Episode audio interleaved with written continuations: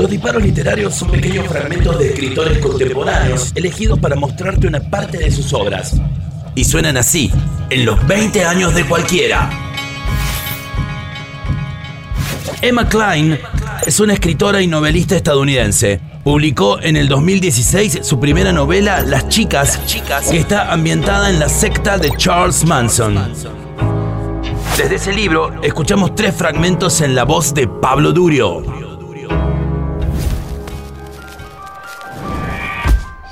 Cuando por fin lo conocí en persona, Mitch Lewis estaba más gordo de lo que esperaba en un famoso. Hinchado, como si tuviera mantequilla debajo de la piel.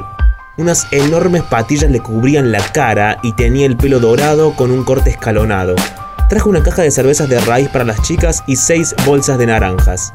Brownies ya pasados, con crema de nuez y coco, en moldes rizados individuales como cofias de peregrina, caramelos de turrón en latas de rosa vivo, un cartón de cigarrillos, Sabe que me gustan estos, dijo Susan, abrazando el cartón.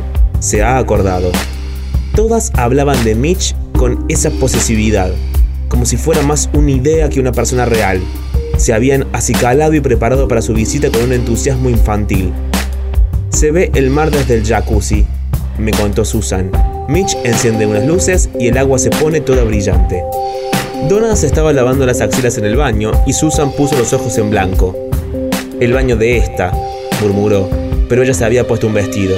Hasta el propio Russell se había peinado el pelo hacia atrás con agua, lo que le daba un aire urbano y elegante. Russell me presentó a Mitch, nuestra pequeña actriz, dijo, con la mano en mi espalda. Mitch me estudió con una sonrisa engreída e interrogante. Les era tan fácil a los hombres esa asignación inmediata de valor y daba la impresión de que querían que tú convinieras en su juicio. Soy Mitch, dijo, como si yo no lo supiera.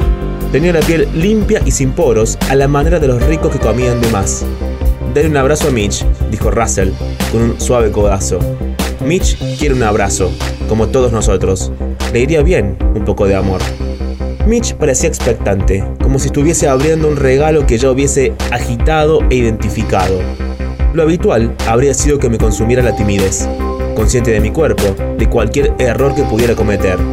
Pero ya me sentía distinta. Era uno de ellos. Y eso significaba que podía devolverle la sonrisa a Mitch y dar un paso adelante para que se aplastara contra mí. Fue uno de esos días nebulosos que ofrecíamos al sueño compartido. Detestábamos con violencia la vida real, pero todo consistía en concretar, en agarrar la onda, nos decíamos. Mitch sacó algo de ácido, se lo había pasado un técnico de laboratorio de Stanford, Donna lo mezcló con un jugo de naranja en vasos de papel y nos lo tomamos para desayunar. Así que los árboles parecían vibrar de energía, las sombras moradas y húmedas. Me resultaría curioso pensar, más adelante, en la facilidad con la que caían las cosas. Si había droga cerca, me las tomaba. Había que vivir ahora. En aquella época todo pasaba en el momento.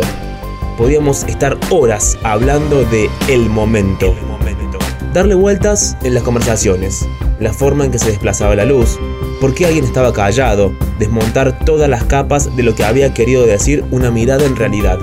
Daba la impresión de ser algo importante, ese deseo nuestro de definir la forma de cada segundo a medida que pasaba, de sacar la luz lo oculto y molerlo a palos. Susan y yo estábamos trabajando en esas pulseras infantiloides que nos habían estado intercambiando las chicas y que acumulábamos en los brazos una encima de otra como colegialas practicando el punto en B, macramé. Yo estaba haciendo una para Susan, gruesa y ancha, con una flecha roja amapola sobre un fondo de hilo de melocotón. Me gustaba la tranquila acumulación de los nudos, el modo en que los colores vibraban felizmente entre mis dedos. Me levanté una vez a por un vaso de agua para Susan y hubo una amabilidad doméstica en el acto. Quería responder a una necesidad, llevar agua a su boca. Susan miró hacia arriba, sonriéndome mientras bebía, tragando tan rápido que vi cómo le palpitaba la garganta.